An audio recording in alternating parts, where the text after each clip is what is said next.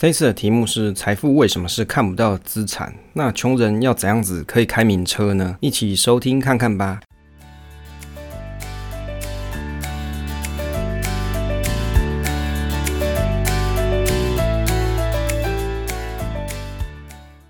欢迎收听 Awesome Money，我是威力，用知识让你的投资变得更加的稳健。想知道上班族怎么开始投资吗？不论你是通勤或是运动中的零碎时间，透过每一集的节目分享，慢慢的让你建立属于你的理财深度。欢迎大家一起追踪我的 FB 威力财经角，或是订阅方格子威力财经生活随笔。目前频道是在周五或是周六上传。我的学习就是我的分享。喜欢节目的话，可以分享给朋友收听，也欢迎大家跟我一起互动，一起学习。现在时间是二零二一年的八月二十六号下午的九点，今天单元是威力来读书。今日的内容是致富心态读书心得九：财富为什么是看不到资产？那穷人要怎样开名车呢？首先呢，一开始生活闲聊的部分呢，这个盘势观察一下，现在大盘走势又来到了一万七千零六十六点，上个礼拜还在连跌。这个连跌九天嘛，然后这个礼拜天的时候啊，我就跟朋友们讲说啊，你看这个已经连跌九天了，这个盘市这个交易量已经很低了，大概才三四千而已。这个盘市不是说很好啊，没有什么人想要讨论，甚至也有一些群友就离群而去了。通常都是愤愤不平，因为投资可能不是这么好做嘛。那我就讲说，那不然礼拜一我来捡一下好了，反正没人想买嘛。结果礼拜一就开始涨起来，这个是不是我来自未来啊？这一切预言在先啊，这个好。好像是那个泽泽老师的一个名言啊，就是他有个梗图哦，我觉得还蛮好笑的。所以你看，其实投资这个就是这个样子啊，就是当盘势一直跌的时候，你就很想把手中赔钱的股票卖掉，然后等这个礼拜你看又涨回来的时候，你是不是又要觉得说我应该要把它买回来？所以啊，永远都在这个买买卖卖之中，你的人生就这样过去了。你看这个大盘从高档回回档下来是差不多十 percent 嘛，接着到了今天，差不多已经是只剩下负。三点九 percent，也就是回了超过一半以上了。所以你只要保持好你的配置组合，不需要一直常常的买买卖卖，其实投资就可以很稳健、很安定的。好，第二个啊，有一个朋友我想讲一下，这个叫做 B Jack 哦，这个听友，他很有趣，他来到我们综合群，他跟我说，诶，通勤的时间一定要听我跟古癌的 Podcast。我很少有人听到说把我的 Podcast 节目去跟这个这么红的这个古癌去对比啊，因为老实说，其实我的节目风格跟他也是不太一样，我根本就没在玩短线啊，几乎是没有啦。所以啊，我对这个市场没有这么多激情。但是他就讲说，诶，古癌的节目是有广度，那我的节目是有深度哦，这个真的很会讲话，所以就放在前面闲聊一下，我是觉得蛮感恩的啊。反正节目现在。节目这么多嘛，每个人的时间精力有限。那如果你喜欢我的节目风格，然后跟我分享内容的话，你就可以持续收听啊。那也感谢这个听友。第三个，我们第一期的这个投资小白猫成长班啊，大概二十几个人报名，有十个人在上个礼拜六、礼拜天有就是上传自己的笔记分享。当然，我们这次阅读的内容是证交所资料，它有附一个教学影片。然后也有一个 PDF，那反正是证交所资料，它本身就是不用钱的。那我大概在礼拜天的时候把大家写的笔记内容看完了。那我看完了之后，我有写一下我自己的心得感想啊。那我我觉得其实像这种分享的部分呢、你有自己去看的话，那样子的学习的效果绝对是比一直听别人讲来的好，因为你有归纳跟总结，变成去收敛成自己的想法。那当然，这个证交所这一堂课它叫做投资工具特性跟交易概念，不免俗的，当然里面可能多少会有一些什么。基金公司的一些业配啦，这个我觉得无可厚非，毕竟人家是做不要钱的嘛，或者是他可能是政府花钱去请他来讲，那当然也许这个价码不是这么好，所以他还是要业配一下之类。但重点不是他的业配嘛，重点是他内里内文里面告诉大家分享的一些知识跟观点。那我觉得这东西啊，多听无害啦，就是你可以听一听别人的这个教学，然后收敛成自己的归纳成自己的想法。那当然自己大家的心得笔记，我觉得都蛮好的。那可能会在找一集的时间。就是介绍一下，就可能在 Q&A 互动时间的单元里面，再跟大家分享一下。我看了有一些朋友他所写的一些笔记是相当的不错。那我也觉得，从本来如果是投资小白的程度，到可以开始收纳收敛自己的心得，是一件很好的事情。第四个，我们这个节目时间上一次有把这个 Q&A 互动时间把它独立成一集，结果我看了一下，大家比较喜欢去听 Q&A 互动集，反而不是读书心得，是有点奇妙啦。不过这个白富美这个听友他有回复说，他觉得真正这样子才会有中场休息的感觉，因为我其实是。分两集啊，同一个时间点上传，就是读书心得传完之后，再隔五分钟再传这一个 Q&A 互动时间，所以等于是你读书心得听完，你可以休息一下，然后你接着再听 Q&A 互动时间。他觉得这样子会有一种真正休息、中场休息的感觉。诶，这个我倒是第一次知道啊，所以可能可以再实验个几集看看，看看大家效果怎么样。第五个啊，这个最近我有整理一下这个食品股的观察名单啊，放在我的威力财经角 FB 专业。那我看了很多人点赞，好像超过一百多个人。这个食品概念股啊，我觉得它是属于民生刚需消费啦，所以你可以不买苹果手机嘛。最近这个苹果手机不是又讲说 iPhone 十三一支要这个七万块嘛？这个你会不会想买？你可以不要买苹果手机，可以不要买笔电，但是你不能不用餐嘛。像这些食品的概念股，其实就是我们日常很常吃的一些食品或是加工食品。那当当然，这些都是蛮适合作为长期价值投资的这个观察清单。那你可以从台股连跌九天去看啊，像上面这些我所列的这些食品的公司啊，事实上它的价格都没有到什么便宜价之类的。所谓的便宜价，我都是使用这个温国信老师他所提倡的这个六年平均股息乘以十六这样子的算法去去估算。所以代表说，其实市场即使大跌，像这种刚需产业、这种民生产业的东西啊，大家还是非常愿意持续持有，而且。长期价值投资的这个投资人会比较多一些，所以也是列入我今年的投资组合里面建仓的一个方向。第六个要跟大家分享，就是我最近看我们一个好朋友是聪明主妇的生活投资学这个部落格的阁主，就是聪明主妇啊，一个好朋友。那他有写了一篇关于 QQQ 的介绍的文章，他其中里面有提到说，如果你在比较早年，在比如说在两千年那个时候你去买 QQ 的话，你可能要十五年后才能够解套。哦，所以借由他这样分享，我就想到，诶，那我们这个台股大盘是怎么样子？我也去算了一下，所以看一下这个台股加权报酬指数啊。如果你要算回测的话，大盘的回测你要使用台股加权报酬指数去算，才会把这个填息的部分呢、啊、把它加回去。那如果你用台股加权报酬指数去观察的话，如果你都在运气很差的高点买入啊，例如说在两千年的时候你买进，你大概要到二零零五年才能解套，就是五年嘛，就指数化投资啊。那如果你是二零零七年买的时候啊。大概是要到二零一一年才能解套，大概也是四到五年。如果是二零一一年买，大概要到二零一三年才能解套，大概是两到三年了。所以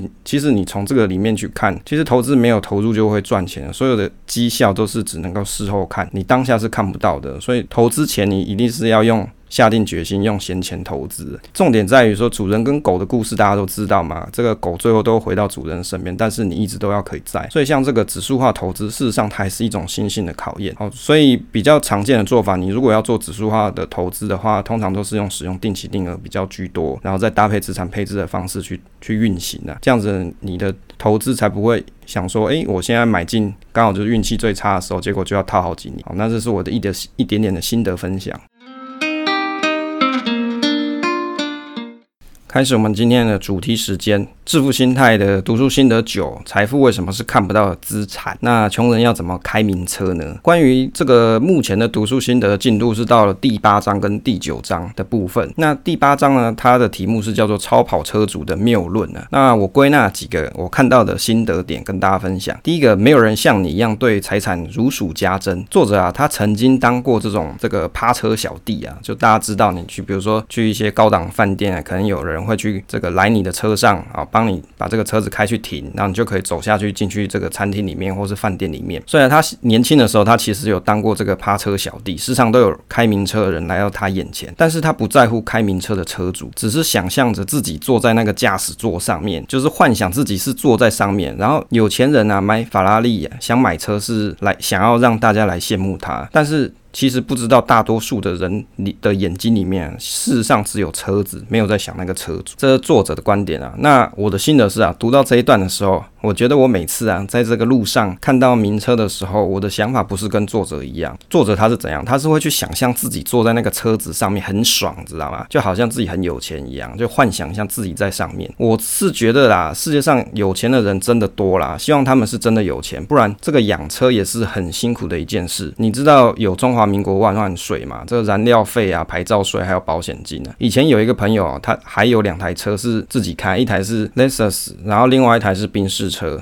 这个外汇车。当然他是家里真有钱呢，所以养车没有什么问题啊。就我来看呢，如果可以开一台好一点的车，可能会比买两台车来的划算。当然有钱人跟我们想的就不一样啊。我以为炫耀其实它是一种人性啊，需要控制自己的炫耀之心，避免失控。这个是有钱后最困难的事情啊，例如说这周大乐乐透啊，有人中奖二十七亿元，会不会他中了这个钱之后，迷失了自己，开始把这个二十七亿元，哎，扣掉税金，扣扣，应该也还有个十几亿嘛，他会不会就开始买一大堆名车，让大家去羡慕他？如果是我中乐透的话，我是不会想要炫富，因为我会想要把这个钱拿去扩大我的投资配置，让股息可以更多，或是让投资组合里面的资金越滚越多，再用这个生出来的钱再去帮助一些需要帮助的人。当你中中乐透的时候，你自己的生活本来就已经无余了嘛。那如果你行有余力的话，可以去帮助别人更好。可是我又不太喜欢说，就是我捐一笔钱出去，然后就这笔钱就跟我 say 拜拜。我会觉得这样子是蛮这个用钱是蛮有点可惜的啦。如果你可以成立类似像一些公司行号，他们会成立一些这个慈善基金会啊，那样是更好的方式，代表你会有生生不息的钱持续在做这个投入的动作。但这个就要去委托一个比较好的这个控盘手，才有办法让这个基金会可以长期的。维系下去。另外一个名车的故事让我想到马斯克把自己的车车送上太空。如果大家很无聊会去看一些 YouTube 或是电视节目的话，你应该会发现马斯克把自己的特斯拉送上太空。如果要比炫富啊，还能有谁比他更狂啊？当然，他也是不是真的想要炫富，我也不知道。但是很肯定的是，他想让大家知道他的能力到哪里。这个在二零一八年的二月七号，这个疯狂富豪马斯克成功将特斯拉送上太空。他把这个特斯拉汽车，它叫做 Tesla Roadster，放入这个猎鹰重型火箭，就就是这个 Falcon Heavy Rocket 里面，一同升空升升空之后进入到太空里面。他不但证明了这个火箭的载重能力，同时也圆了马斯克那个疯癫的想法，让他所拥有的特斯拉进入这个火星轨道内，让全世界都看到他名贵的车车上太空啦！你会想要在太空开这台名车吗？我想应该没有人有这个能力吧。重点是你把这个车子放到太空轨道上面，不是变成一个太空垃圾吗？但是事实上，他的想法是说，他要让大家知道说他的这个品牌是树立在一个大家可能都可以用望远镜看得到的地方。因为在这个时代啊，事实上你买名车并不是什么了不起的事情，因为可以去借钱买车嘛，或者是你也可以买外汇车，这样就可以用相对便宜的价格去开到名车。科普一下这个外汇车的解释啊，有一个部落格是叫做安娜不藏斯，他写的很好。他说外汇车啊，就是水货车或是平行输入，跟我们买那个水货相机之类的很像，就是由国内的贸易商从国外进口，是由原厂进口车，通常会是二手车。当然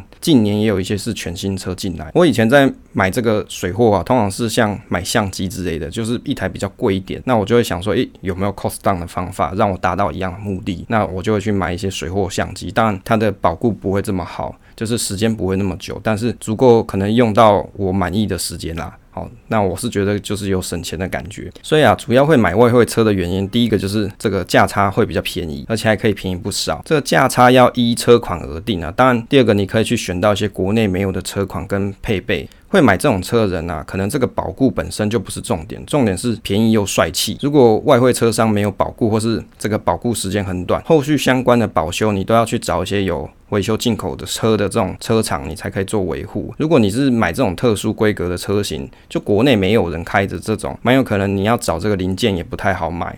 所以光找这个维修的车厂就是一个学问，就是你要到处去搜停，才知道说哦，可以修我这种车的人到底在哪里。就是以前我听朋友讲，炫耀跟羡慕啊，事实上都是人性。与其一直去羡慕别人，不如不如自己好好增加收入，然后努力投资，让自己也变成有钱人。我觉得这样比较实在一点呐。就是我们也不要去仇富嘛，我们反而是颠倒想，就是让自己可以走向有钱人的道路嘛。当然，我讲的有钱是有欧卡内啦。那有欧卡内的路路途中啊，也要让自己的心灵富足啊，这也是一个很重要的事情。第二个，人人都想的是什么？人人都希望被其他人尊重跟羡慕，于是买下很少可以带来如你想象的一些。奢侈品哦，我在书上读到这一句话，我心得是，我认为人的尊重跟羡慕啊，不应该是靠物质生活来让人家倾羡，应该追求内在的精神，例如说，例如说什么慈善之心嘛，或是这个善待人之道。这些啊，靠着这种显摆，让大家都知道自己很有钱呢、啊，不是什么很好的事情呢、为什么？因为当有一天财富不在的时候啊，这些所谓的尊重跟羡慕啊，也都会离你而去，就跟你 say sayonara。这时候，这些奢侈品反而成了一些累赘，能够在生活中真正必须用的物品，才是最有价值的东西，你也才会对这些东西感到珍惜。与其买一堆奢侈品，不如好好静下心来。这次真心好好的问一下自己，自己到底是在这个生活中需要哪些东西，需要什么，在有限的财力范围内做出最好的选择，这样就是很认真的在过生活啦。至于看到名开名车或是住豪宅啊、穿名牌啊，那些貌似有钱人，我们还是给予尊重，但是不仇富。有一天自己有能力的时候，把这些外在的东西变为财富，而不是奢侈品。到底什么是财富呢？诶，接下来就要讲给你听了。第九章就提到说，财富其实是你看不到的资产。诶，大家可能会觉得很奇怪，这个为什么财富是看不到资产？那那些名车嘞，那些豪宅嘞，到底是什么东西？第一点呢，炫耀更容易没钱，因为花钱向别人炫耀自己多有钱，其实是最快让自己越来越没钱的方法。书上提到这一段话，那我的心得是觉得啊，财富之所以叫财富，是因为你没有花掉。如果你花掉了，就是变成这个钱变成你想要的东西，那财富其实对于未来的选择权，那花掉了兑现了，它就。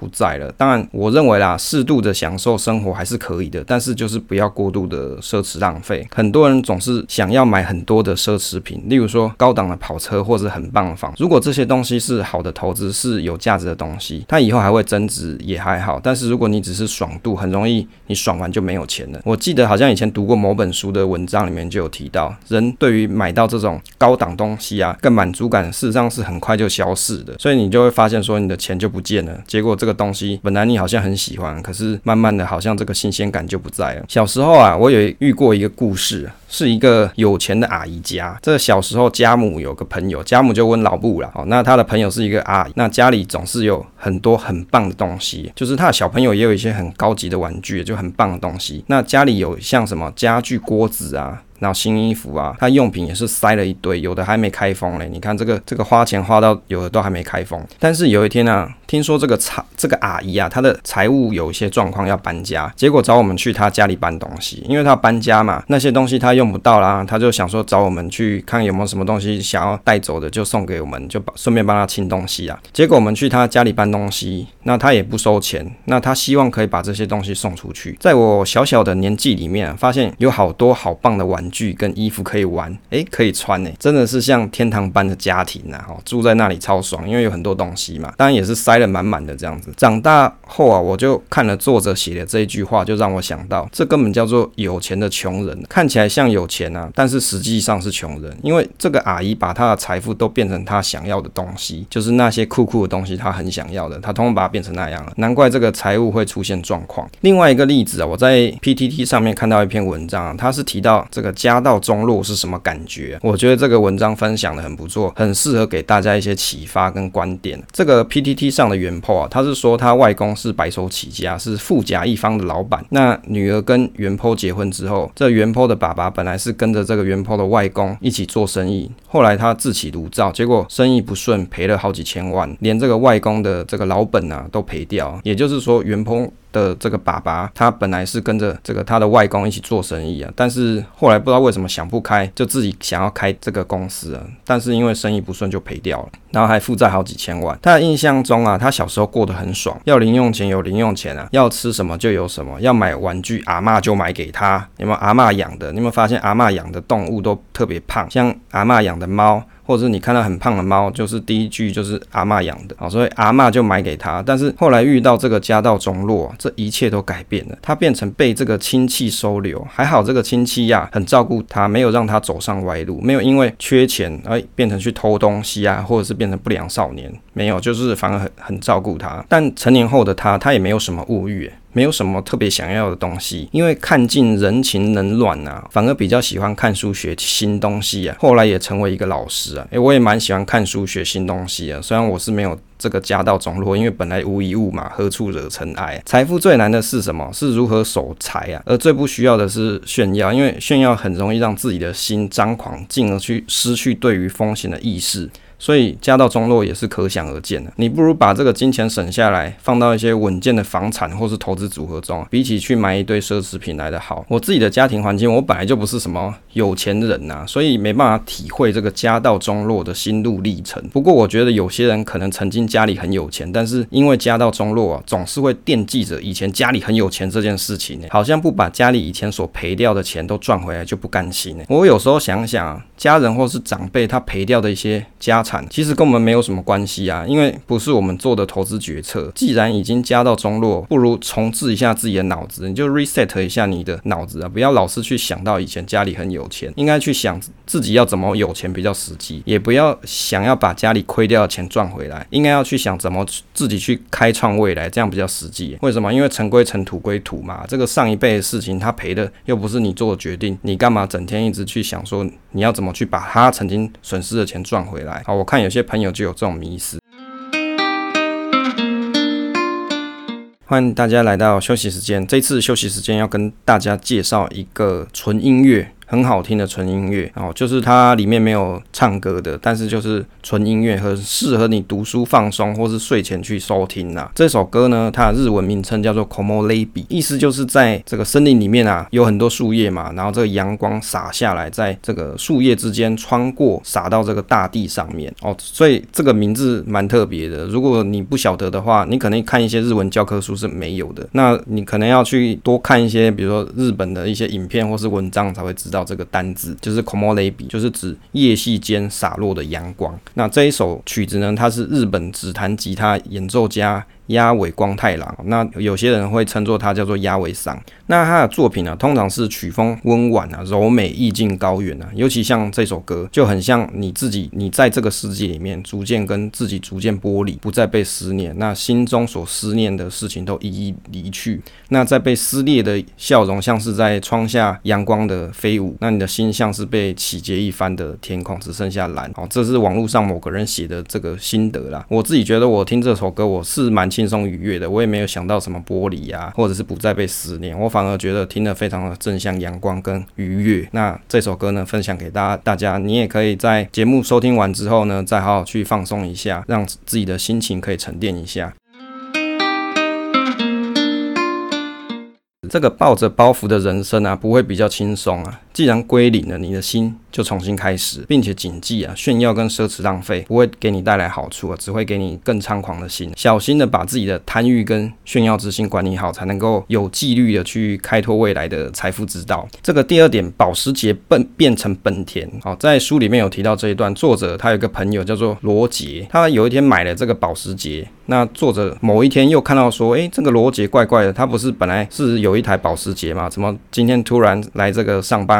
或是来玩的时候，诶，就改开了本田汽车。他就问他说：“啊，你的保时捷跑去哪里了？”啊，他朋友就讲说：“啊，我这保时捷是贷款买的啦，啊，因为我就贷款付不出来被扣押了，所以现在开本田啦。”啊，就作者就很打趣，他就用这个比喻。我的心得是说啊，这个社会啊，打肿脸充胖子的人真的很多啦。哦，肖贼哦，就让我想到前几年朋友买车，买到这个权力车。当，我朋友他不是为了打肿脸充胖子，但是就让我想到权力车这个故事。原本他是要买一台二手 BMW 来开，那在网络上找了几间车商，我还陪他去看了一下这个车况，就是这个当人家好朋友嘛，就会跟着他一起去车行看一下这个车，哦，看看这个车子有没有一些状况啊。毕竟我们本身我自己也有一台这个这个车。车子，所以我大概也知道说车子要注意哪些事情。他想买一台 B N W 三二五 I 啊，当然就现在这个时间点来看，它是一一个蛮旧的车，但是在当年还算不错啦。虽然它不是新车，但是我真心觉得外观真好看啊。就当我老婆每次都说那个 BMW 的那个鼻孔很丑，她就觉得那大鼻孔有什么好看？但是对男人来说就觉得，诶，BMW 它的外形就是很酷炫嘛。那哪个男人呢、啊、不爱这个对这个名车心动呢？哈，我觉得其实是很难的、啊。老实说，我也蛮想买的，但是我知道我没有那个屁股，不要吃那个泻药。等一下打乱人生跟投资计划就糟糕了。为什么？因为所有的计划都要钱啊。不要乱花不必要的钱。那为什么这个强者我朋友他要去买这个 BMW 呢？因为我们从高中开始就是同学，那他从高中开始就说他长大要买 BMW，后来他研究所毕业之后也进也顺利的进到这个外商公司上班，确实是赚了很多钱啊，所以可以一圆梦想，自然他就想去买。诶，他很想买，可是他又想 cost down，所以他反而想要去买二手车。于是我们就找好这个车商啊，也去看完车，还陪他一起签约，最后钱都付完了。但是因为这个车商他有一些状况，导致这个车子一直迟迟无法过户，就是打电话跟他说，诶，老板啊，我要过户啊，啊老板都推脱啊，这个车主现在。可能不方便拿证件过来啊之类的，就是一直推脱说没办法过户。后来啊，才发现说这一台车它是一台权利车，根本就没办法过户啊。所以让我以后就有这个经验，要买二手车一定要在这个契约上面写好，限几天内要过户完毕，不然契约就要作废的条款，以免这个产权有问题就很麻烦了。后来这个这台车朋友也就继续开，直到他后来换公司出国工作，这台车他就还给车商，但是这个车商啊也没有还他钱呢、欸。诶，靠，要怎么钱不？还我，那改成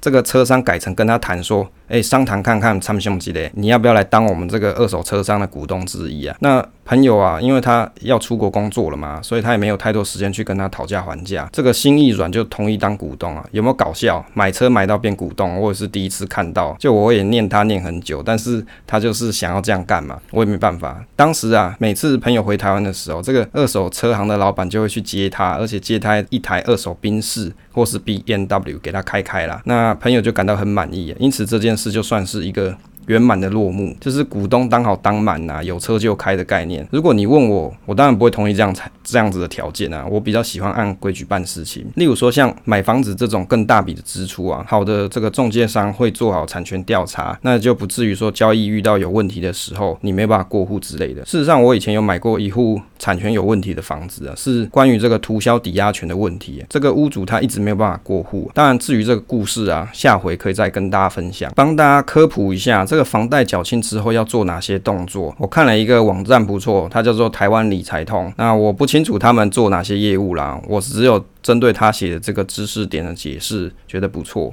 他说房贷缴清之后要注意什么事情，有哪些注意事项？他说第一次第一个就是你提前清偿，你要注意是不是有一些违约金啊？就是违约金它有没有期限？那自贷款到期日需要支付多少比例的违约金？那这个就会影响到你的清偿这个金额。第二个就是如果你是提前清场啊，可以暂不涂销抵押权。他说这个通常要看情况，看看要不要暂时这个不要涂销抵押权设定。因为你不你不要这样子做的话，你甚至可能还可以未来有贷款需求的话，这个不涂销你还可以省下一些设定费、代书费。就是你如果还想要进行抵押贷款的话，那你可以不用急着在当下就去做涂销的这件事情。好，所以这个我也是经过一。一试，所以才会长一智啊。那给大家分享。那这次读书心得呢，跟大家分享了几个小小的心得，就是关于比如说超跑车的谬论。然后第九章是在讲财富，事实上是你看不到的资产。所以大家其实可以想一下，你是不是有很多东西，事实上你是有能力可以去买的，但是你没有买呢？那我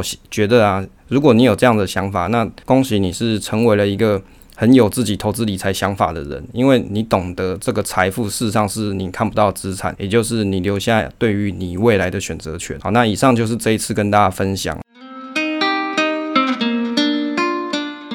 结尾的闲聊部分，请大家可以在 Apple Podcast 做个五星评价，推个新，然后呢，可以追踪一下威力财经角 FB。那最近好像快要满三千个追踪，那如果有机会的话，可以持续加码。那感谢大家，谢谢大家收听这期节目，希望对大家有所帮助。那你可以订阅跟支持这个频道与留言分享，总是单纯的快乐。期待下次再见。